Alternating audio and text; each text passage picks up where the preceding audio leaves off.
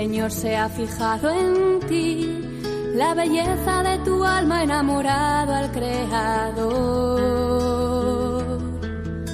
No temas, tu gozo es Él, su espíritu desciende hoy y la gracia se derrama hasta llenar tu corazón. Comienza, ahí tienes a tu madre. Mejor regalo es tu María. Con el padre Juan Antonio Mateo.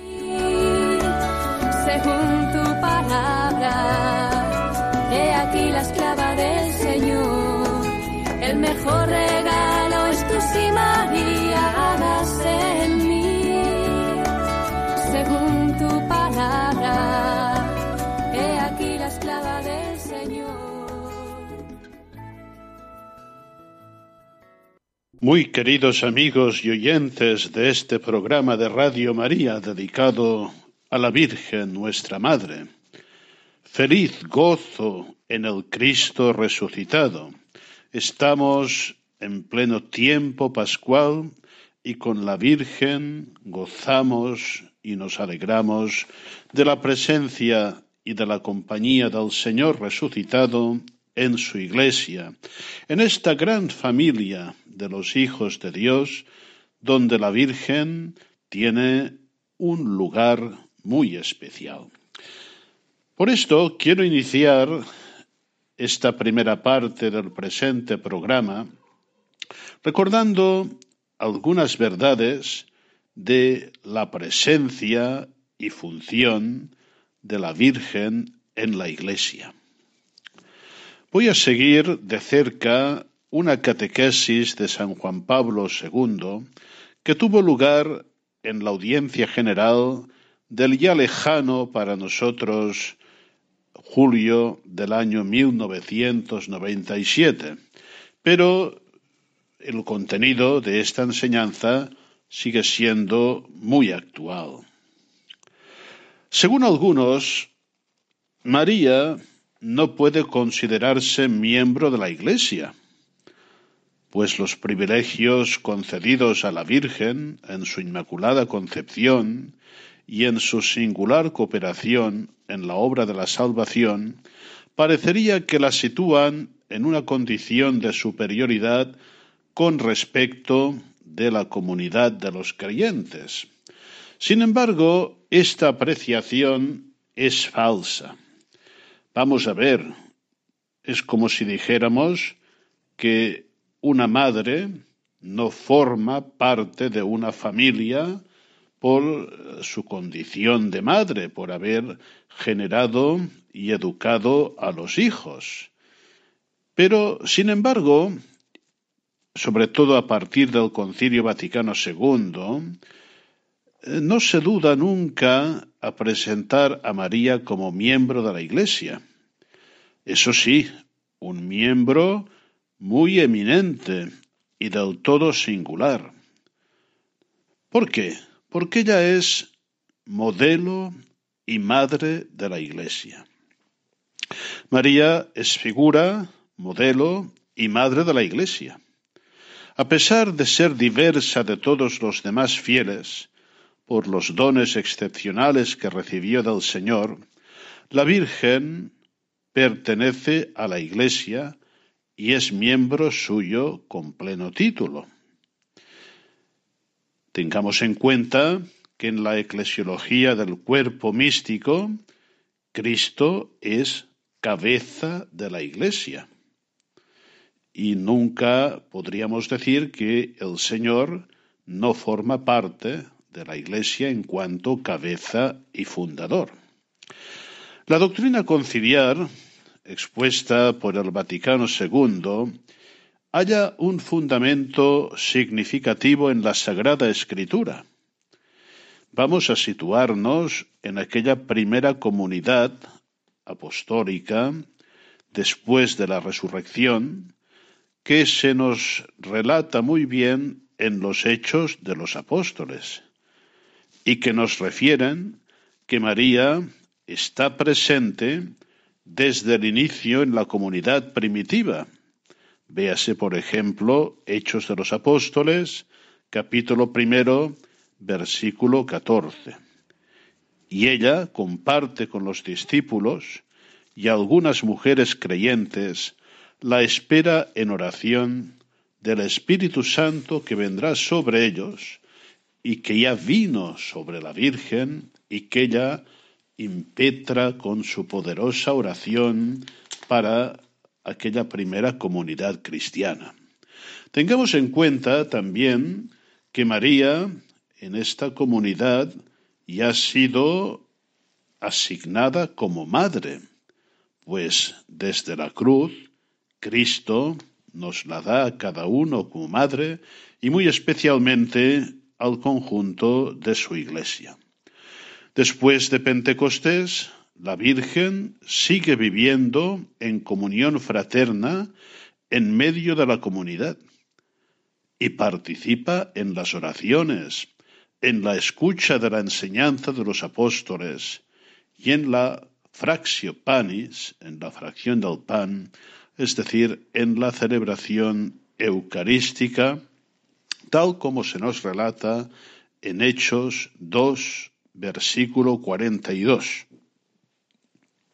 Ella, que vivió en estrecha unión con Jesucristo en la casa de Nazaret, vive ahora en la iglesia en íntima comunión con su Hijo, presente en la Eucaristía y atendiendo a los hijos que Cristo mismo le dio.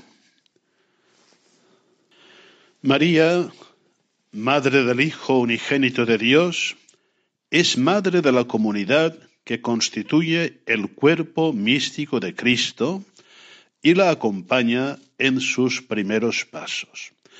Vemos en esta afirmación de San Juan Pablo II cómo retoma la fecunda eclesiología de la Iglesia como cuerpo místico de Cristo y saca las consecuencias mariológicas pertinentes. La Virgen, al aceptar esa misión, se compromete a animar la vida eclesial con su presencia materna y ejemplar. Esta solidaridad deriva de su pertenencia a la comunidad de los rescatados. En efecto, a diferencia de su hijo, ella tuvo necesidad de ser redimida de manera excepcional en su inmaculada concepción, con su redención preventiva.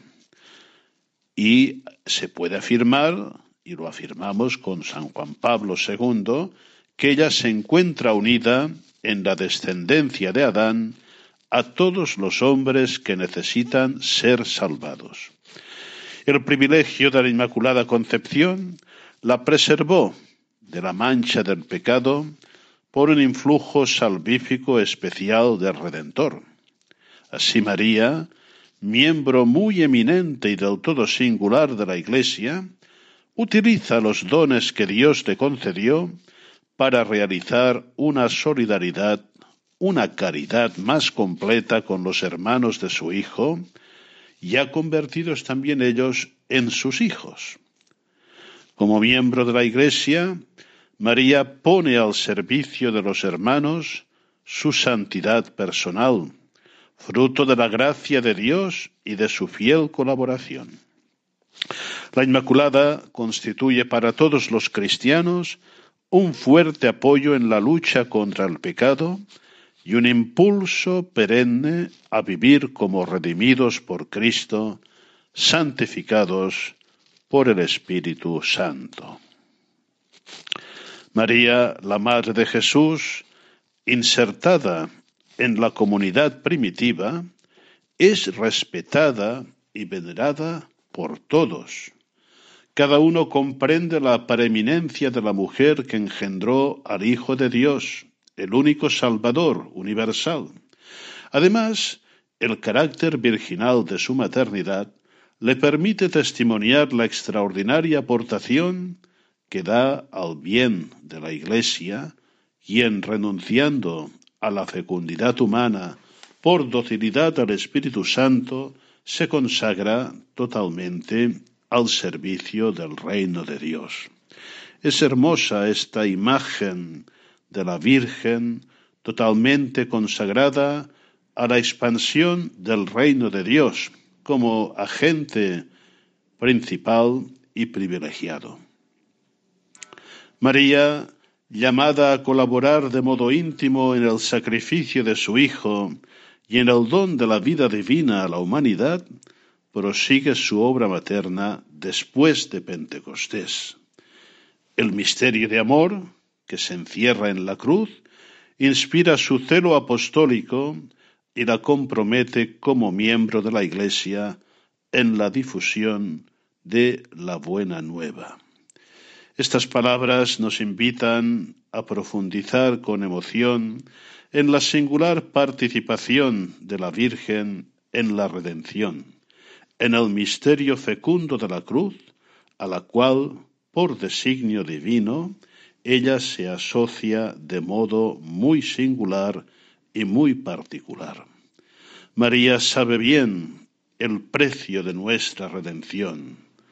Las palabras de Cristo crucificado en el Gólgota, mujer, he aquí a tu Hijo, con las que se le reconoce su función de Madre Universal de los creyentes, abrieron horizontes nuevos e iluminados a su maternidad. El don del Espíritu Santo, que recibió en Pentecostés para el ejercicio de esa misión, la impulsa a ofrecer la ayuda de su corazón materno a todos los que están en camino hacia el pleno cumplimiento del reino de Dios. Lo hizo en aquella primera iglesia y lo hace a lo largo de todos los siglos en el camino de la iglesia hasta la consumación perfecta de la misma. De esta manera, y completando ya esta reflexión, podemos decir que María, miembro muy eminente de la Iglesia, vive una relación única con las personas divinas de la Santísima Trinidad, con el Padre, con el Hijo y con el Espíritu Santo. El concilio, al llamarla Madre del Hijo de Dios y por tanto hija predilecta del Padre, y templo del Espíritu Santo, recuerda el efecto primario de la predilección del Padre, que es la divina maternidad.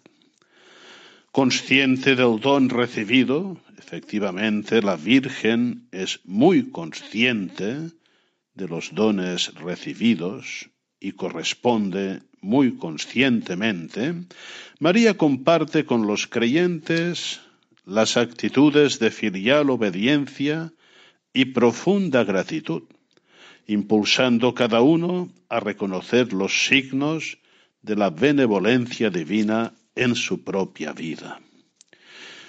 Es significativo la expresión que utiliza el concilio al llamar a la Virgen templo, sacrarium del Espíritu Santo. Así quiere subrayar el vínculo de presencia, de amor y de colaboración que existe entre la Virgen y el Espíritu Santo. La Virgen, a la que ya San Francisco de Asís invocaba como esposa del Espíritu Santo, estimula con su ejemplo a los demás miembros de la Iglesia a encomendarse generosamente a la acción misteriosa del Paráclito y a vivir en perenne comunión de amor con Él. Quiero acabar esta reflexión recordando aquella hermosa devoción inspirada por el Señor a Santa Matilde. Preocupada un día Santa Matilde por el buen fin de su vida, rogó a la Virgen que la asistiera a la hora de la muerte, y la bondadosa Madre de Dios le contestó, sí que lo haré, pero por tu parte quiero que me reces diariamente tres Avemarías para conmemorar en la primera el poder recibido del Padre, en la segunda, la sabiduría con que me adornó el Hijo, y en la tercera, el amor de que me colmó el Espíritu Santo. Pues bien, en esta devoción expresamos perfectamente, en perspectiva trinitaria, la acción de la Virgen María. Voy a recordarla rezándola con vosotros. María, Madre mía, líbrame de caer en pecado mortal y asísteme en la hora de mi muerte por el poder que te concedió el Padre Eterno. María, Madre mía, líbrame de caer en pecado mortal y asísteme en la hora de mi muerte por la sabiduría que te concedió el Hijo. María, Madre mía, líbrame de caer en pecado mortal y asísteme en la hora de mi muerte por el amor que te concedió el Espíritu Santo. Y después de cada invocación rezamos devotamente el Ave María. Vamos ahora a iniciar la segunda parte escuchando una preciosa catequesis de San Juan Pablo II, donde el Papa enseña la misión de María en la comunidad pospascual, en el tiempo sobre todo que va desde la resurrección de Jesús hasta Pentecostés. Aquella primera comunidad, aquellos primeros cristianos reunidos en torno a los apóstoles y María, Madre del Señor, gozó del privilegiado testimonio de Jesucristo dado por la Virgen María. Cuántas confidencias, cuántas narraciones escucharon de la Madre de Jesús y sobre todo aquellos acontecimientos que no podían venir de otra fuente que de María, como los que recogen los Evangelios de la infancia. También aprovecho para presentar a un nuevo colaborador que ha sido el encargado de estas grabaciones y que a partir de ahora esperamos contar con él y que es un buen locutor, presentador de televisión, participante en programas de radio en el Principado de Andorra, donde es muy conocido y valorado. Se trata del joven Alfredo Yaí, que a partir de ahora colaborará en este programa. Le damos pues la más cordial bienvenida y esperamos contar a partir de ahora con su colaboración. En la atmósfera de espera que reinaba en el cenáculo después de la ascensión, ¿cuál era la posición de María respecto a la venida del Espíritu Santo? El concilio subraya expresamente su presencia, en oración, con vistas a la efusión del Paráclito. María implora con sus oraciones el don del Espíritu. Esta afirmación resulta muy significativa, pues en la Anunciación el Espíritu Santo ya había venido sobre ella, cubriéndola con su sombra y dando origen a la encarnación del Verbo. Al haber hecho ya una experiencia totalmente singular sobre la eficacia de ese don, la Virgen Santísima estaba en condiciones de poderlo apreciar más que cualquier otra persona. En efecto, a la intervención misteriosa del Espíritu debía ella su maternidad, que la convirtió en puerta de ingreso del Salvador en el mundo. A diferencia de los que se hallaban presentes en el cenáculo en trepidante espera, ella, plenamente consciente de la importancia de la promesa de su Hijo a los discípulos, ayudaba a la comunidad a prepararse adecuadamente a la venida del Paráclito. Por ello, su singular experiencia a la vez que la impulsaba a desear ardientemente la venida del Espíritu, la comprometía también a preparar la mente y el corazón de los que estaban a su lado. Durante esa oración en el cenáculo, en actitud de profunda comunión con los apóstoles, con algunas mujeres y con los hermanos de Jesús, la Madre del Señor invoca el don del Espíritu para sí misma y para la comunidad. Era oportuno que la primera efusión del Espíritu sobre ella, que tuvo lugar con miras a su maternidad divina, fuera renovada y reforzada. En efecto, al pie de la cruz, María fue revestida con una nueva maternidad con respecto a los discípulos de Jesús. Precisamente esa misión exigía un renovado don del Espíritu. Por consiguiente, la Virgen lo deseaba con vistas a la fecundidad de su maternidad espiritual. Mientras en el momento de la encarnación el Espíritu Santo había descendido sobre ella, como persona llamada a participar dignamente en el gran misterio, ahora todo se realiza en función de la Iglesia, de la que María está llamada a ser ejemplo, modelo y madre. En la Iglesia y para la Iglesia, ella, recordando la promesa de Jesús, espera a Pentecostés e implora para todos abundantes dones según la personalidad y la misión de cada uno. En la comunidad cristiana, la oración de María reviste un significado peculiar. Favorece la venida del Espíritu, solicitando su acción en el corazón de los discípulos y en el mundo. De la misma manera que en la Encarnación el Espíritu había formado en su seno virginal el cuerpo físico de Cristo, así ahora en el cenáculo el mismo Espíritu viene para animar su cuerpo místico. Por tanto, Pentecostés es fruto también de una incesante oración de la Virgen, que el Paráclito acoge con favor singular, porque es expresión del amor materno de ella hacia los discípulos del Señor.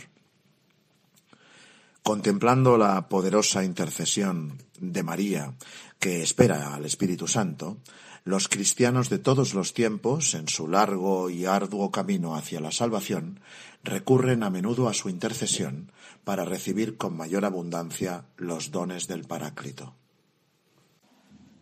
Respondiendo a las plegarias de la Virgen y de la comunidad reunida en el cenáculo el día de Pentecostés, el Espíritu Santo colma a María y a los presentes con la plenitud de sus dones, obrando en ellos una profunda transformación con vistas a la difusión de la buena nueva. A la Madre de Cristo y a los discípulos se les concede una nueva fuerza y un nuevo dinamismo apostólico para el crecimiento de la Iglesia. En particular, la efusión del Espíritu lleva a María a ejercer su maternidad espiritual de modo singular, mediante su presencia, su caridad y su testimonio de fe.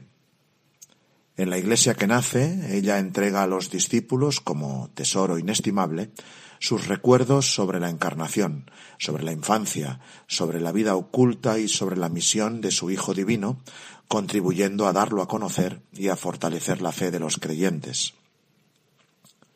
No tenemos ninguna información sobre la actividad de María en la iglesia primitiva, pero cabe suponer que incluso después de Pentecostés, ella siguió llevando una vida oculta y discreta, vigilante y eficaz. Iluminada y guiada por el Espíritu, ejerció una profunda influencia en la comunidad de los discípulos del Señor.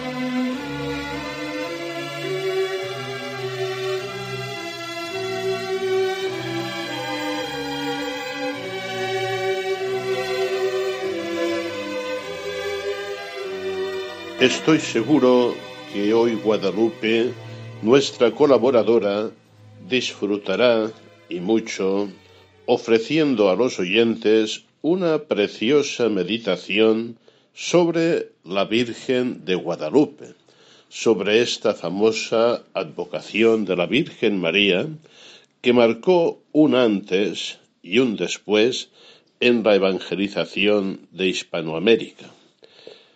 El texto procede del libro tantas veces recomendado a Jesús por María, Escenas Marianas, de José Antonio Luarte. Vamos a escucharlo y vamos a disfrutarlo espiritualmente. Nuestra Señora de Guadalupe, 12 de diciembre. ¿Quién es esta que sube como naciente aurora hermosa como la luna, escogida como el sol? El 9 de diciembre de 1531, Nuestra Señora se apareció a un indígena mexicano llamado Juan Diego y le encargó un mensaje, comunicar a Fray Juan de Zumárraga, obispo de la Ciudad de México, que edificara una capilla en el lugar de la aparición. Para que las autoridades eclesiásticas le creyeran, la Virgen dio una señal, unas rosas florecidas en pleno invierno, que Juan Diego colocó en su tilma. Al desplegar la prenda ante el obispo, apareció milagrosamente grabada la imagen de Santa María que se venera en la Basílica de Guadalupe. María, la mujer del sí, también quiso visitar a los habitantes de estas tierras de América en la persona del indio Juan Diego. Así como se movió por los caminos de Judea y Galilea, de la misma manera caminó al Tepeyac con sus ropas, usando su lengua. Las apariciones de la Virgen de Guadalupe.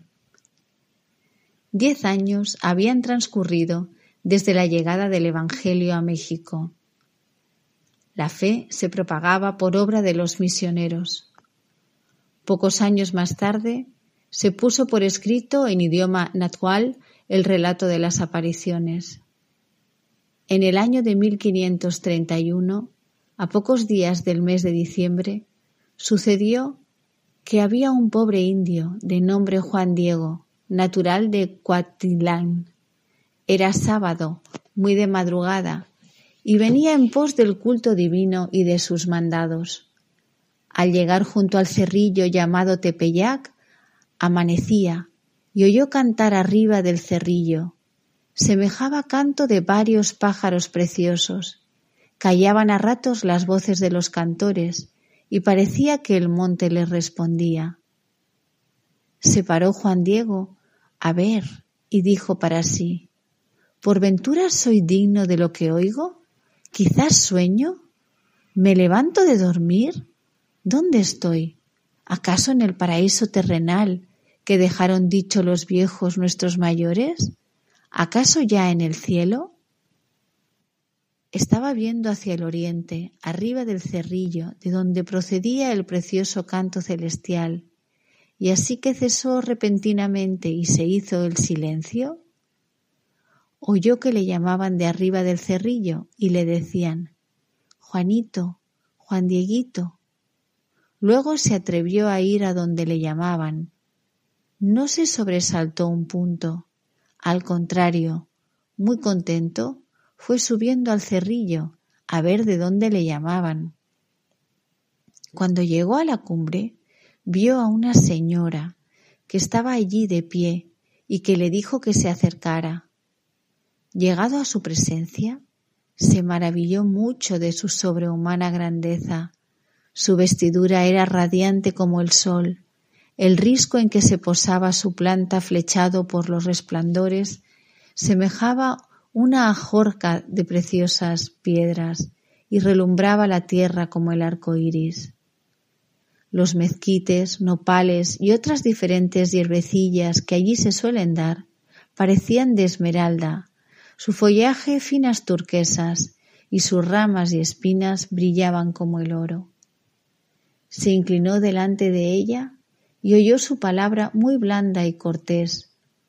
cual de quien atrae y estima mucho. Ella le dijo, Juanito, el más pequeño de mis hijos, ¿a dónde vas? Él respondió, Señora y niña mía, tengo que llegar a tu casa de México tatiloco, a seguir cosas divinas que nos dan y enseñan nuestros sacerdotes, delegados de nuestro Señor. Ella luego le habló y le descubrió su santa voluntad. Le dijo, Ten por cierto, hijo mío, el más pequeño, que yo soy la perfecta siempre Virgen María, Madre del verdadero Dios, por quien se vive, el Creador de las personas, el dueño de la cercanía y de la inmediatez, el dueño del cielo, el dueño de la tierra. Madre de los hijos más pequeños. Las apariciones de Nuestra Señora de Guadalupe son un verdadero evangelio, la comunicación de una buena nueva, esa buena noticia que se confía a San Juan Diego con palabras y símbolos propios de la cultura azteca, constituye una irrupción divina en nuestro mundo. La Virgen de Guadalupe se presenta con los nombres con que Dios era conocido por los habitantes del Valle de México. Madre del verdadero Dios que es raíz de todo, Madre de aquel por quien vivimos, Madre del Creador de las personas, del dueño de la cercanía y de la inmediatez, Madre del Señor del cielo y de la tierra. En el evento de Guadalupe, todo habla de Dios, expresado con términos propios de la cultura precolombina. La maternidad espiritual de Nuestra Señora con todos los hombres se manifiesta en Guadalupe de modo especial con los hijos más pequeños, con los más necesitados. Deseo vivamente que se me erija aquí un templo para en él mostrar y dar todo mi amor, compasión, auxilio y defensa, pues yo soy vuestra piadosa madre. A ti, a todos vosotros juntos, los moradores de esta tierra, y a los demás amadores míos que me invoquen y en mí confíen, oiré allí sus lamentos y remediaré todas sus miserias, penas y dolores. Y para realizar lo que mi clemencia pretende, ve al palacio del obispo de México y le dirás cómo yo te envío a manifestarle lo que mucho deseo, que aquí en el llano me edifique un templo. Le contarás puntualmente cuanto has visto y admirado y lo que has oído. Ten por seguro que lo agradeceré bien y lo pagaré, porque te haré feliz y merecerás mucho que yo recompense el trabajo y fatiga con que vas a procurar lo que te encomiendo. Mira que ya has oído mi mandato, hijo mío el más pequeño, anda y pon todo tu esfuerzo. Al punto se inclinó delante de ella y le dijo, Señora mía, ya voy a cumplir tu mandato. Por ahora me despido de ti, yo tu humilde siervo. Luego bajó para ir a hacer su mandato y salió a la calzada que viene en línea recta a México. Comenta Papa Francisco que en aquel amanecer de diciembre de 1531 se producía el primer milagro que luego sería memoria viva de todo lo que custodia este santuario. En ese amanecer, en ese encuentro, Dios despertó la esperanza de su Hijo Juan, la esperanza de un pueblo. En ese amanecer, Dios despertó y despierta la esperanza de los pequeños. Este relato, tan sencillo en su expresión como rico en contenido, nos habla de que la Virgen cuida especialmente de sus hijos más desamparados. ¿Y quién no se siente pequeño, desvalido, al considerar que Dios quiere que seamos santos y que comuniquemos a otras personas esta llamada a la santidad y al apostolado? Por eso, un primer propósito que podemos formular es este, considerarnos siempre pequeños en la vida espiritual, necesitados del amparo y protección de nuestra Madre Celestial. San José María, ante la Virgen de Guadalupe, rezaba así. Evítanos todo lo que nos impida ser tus hijos. Contra ti no puede nada el diablo. ¿Cómo no voy a contar con esta seguridad? Dios te salve María, hija de Dios Padre. Dios te salve María, Madre de Dios Hijo. Dios te salve María, esposa de Dios Espíritu Santo. Dios te salve María, templo de la Trinidad Beatísima. Más que tú, solo Dios. Que se vea que eres nuestra Madre lúcete.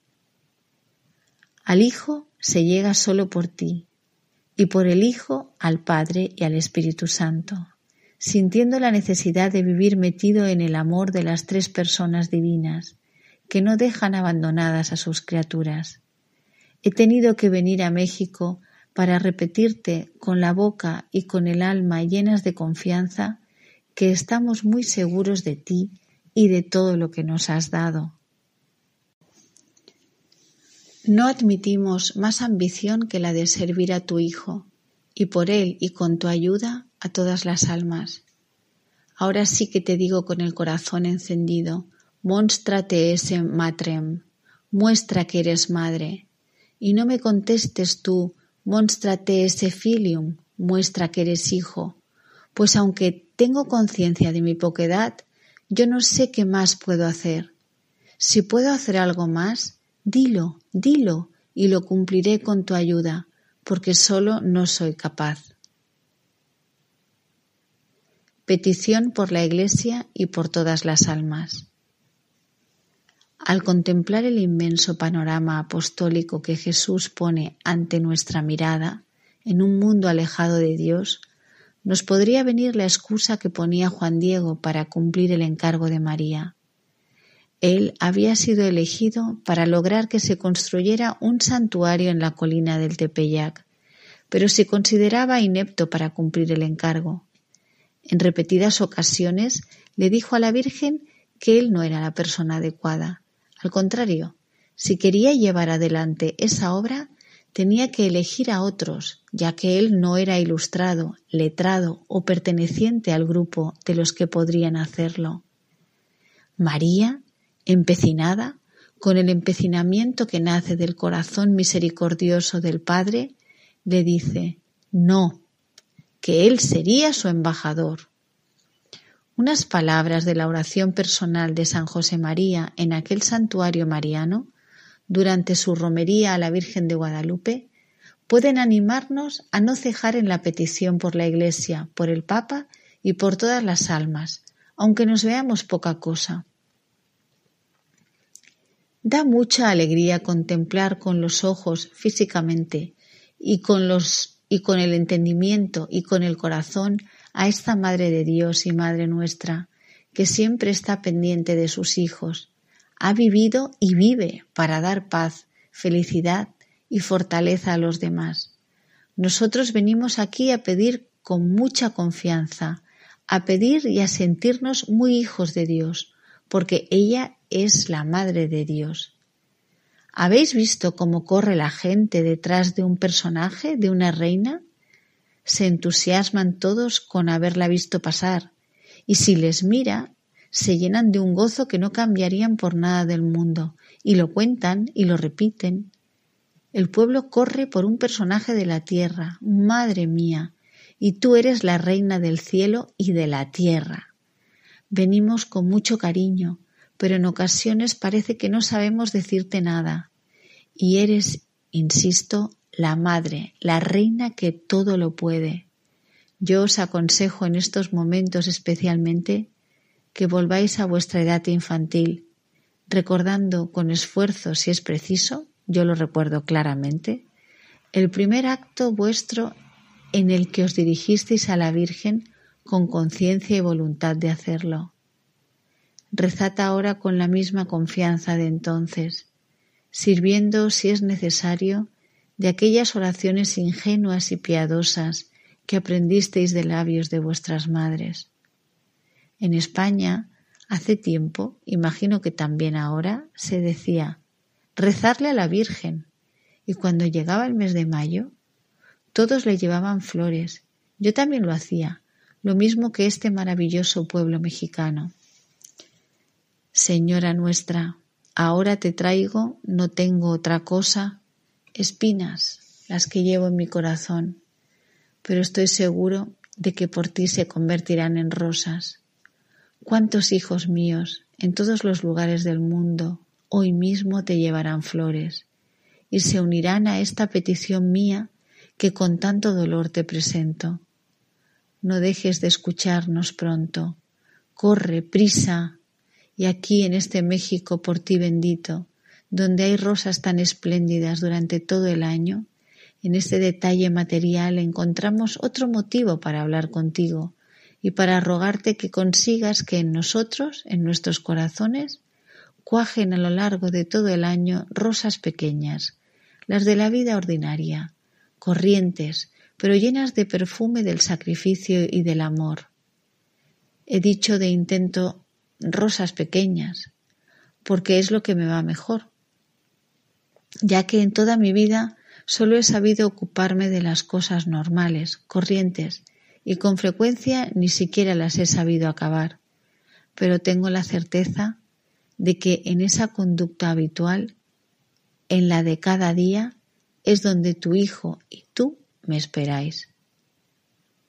Al recordar ahora ese primer hecho de infancia, cumplido con voluntad de rendirte homenaje, me resulta más fácil, Madre mía, cogerme de tu mano con audacia y con seguridad. Ahora hago lo mismo que entonces, porque al hablar así solo quiero suplicarte que me veas, que me mires. Aquí estoy, porque tú puedes, porque tú amas.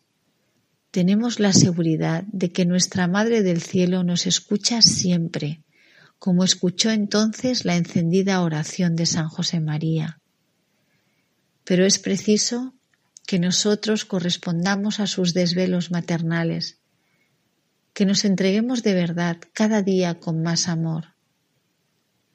Me remueven hondamente esas aclamaciones del canto que a ti se dirigen en esos momentos desde este templo, faro esplendente, trono de gloria.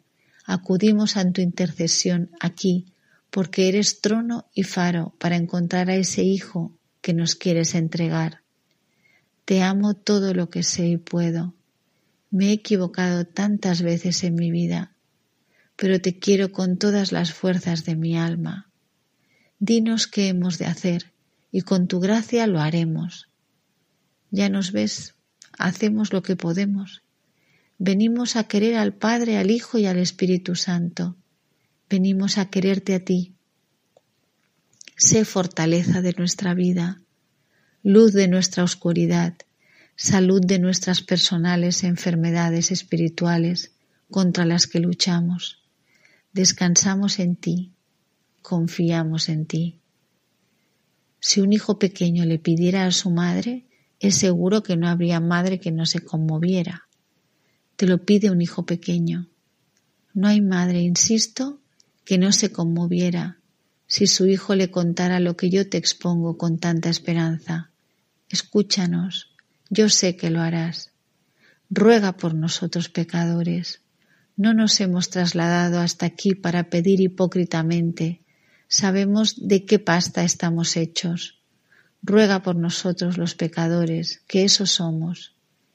Pero también sabemos que tú eres refugium peccatorum, auxilium Christanorum y por eso te ruegan todos los cristianos con toda confianza, y por eso te rogamos nosotros, porque solo tú eres la fortaleza que nos une a tu Hijo y no nos puedes abandonar. Una de las oraciones más queridas del pueblo cristiano invoca a la Virgen como Reina y Madre de Misericordia y le dice, muéstranos a Jesús, fruto bendito de tu vientre. Nuestra Señora ha experimentado de modo especialísimo la misericordia divina. Ella, que ha vivido siempre íntimamente unida a su Hijo, sabe mejor que nadie lo que Él quiere, que todos los hombres se salven, que a ninguna persona le falte la ternura y el consuelo de Dios. Que María, Madre de la Misericordia, nos ayude a entender cuánto nos quiere Dios. Le pedimos que realice una siembra de amor misericordioso en el corazón de todas las personas, de todas las familias y las naciones, que nos siga repitiendo, no tengas miedo, ¿acaso no estoy yo aquí, que soy tu madre, Madre de la Misericordia?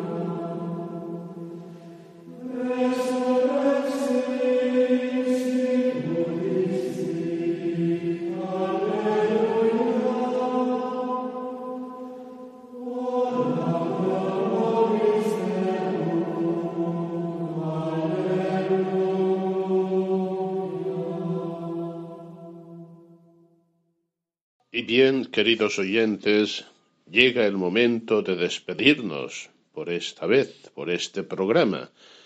Esperamos, como siempre, que haya sido de vuestro agrado y de vuestro provecho espiritual.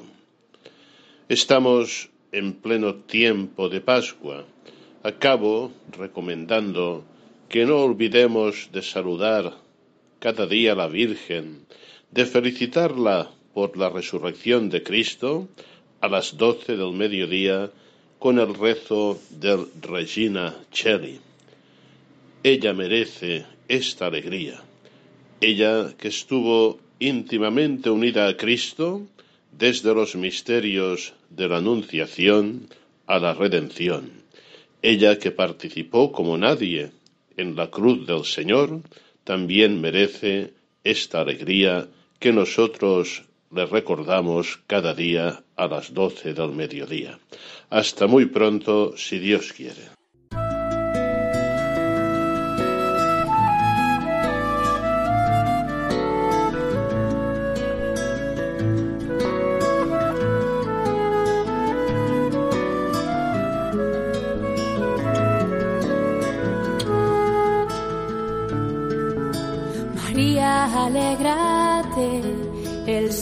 Se ha fijado en ti, la belleza de tu alma enamorado al Creador.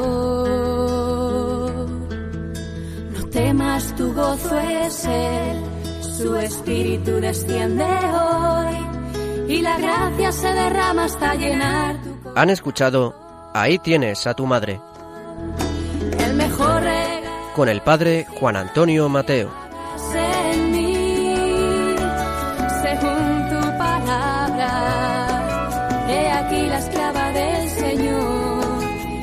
Mejor regalo es tu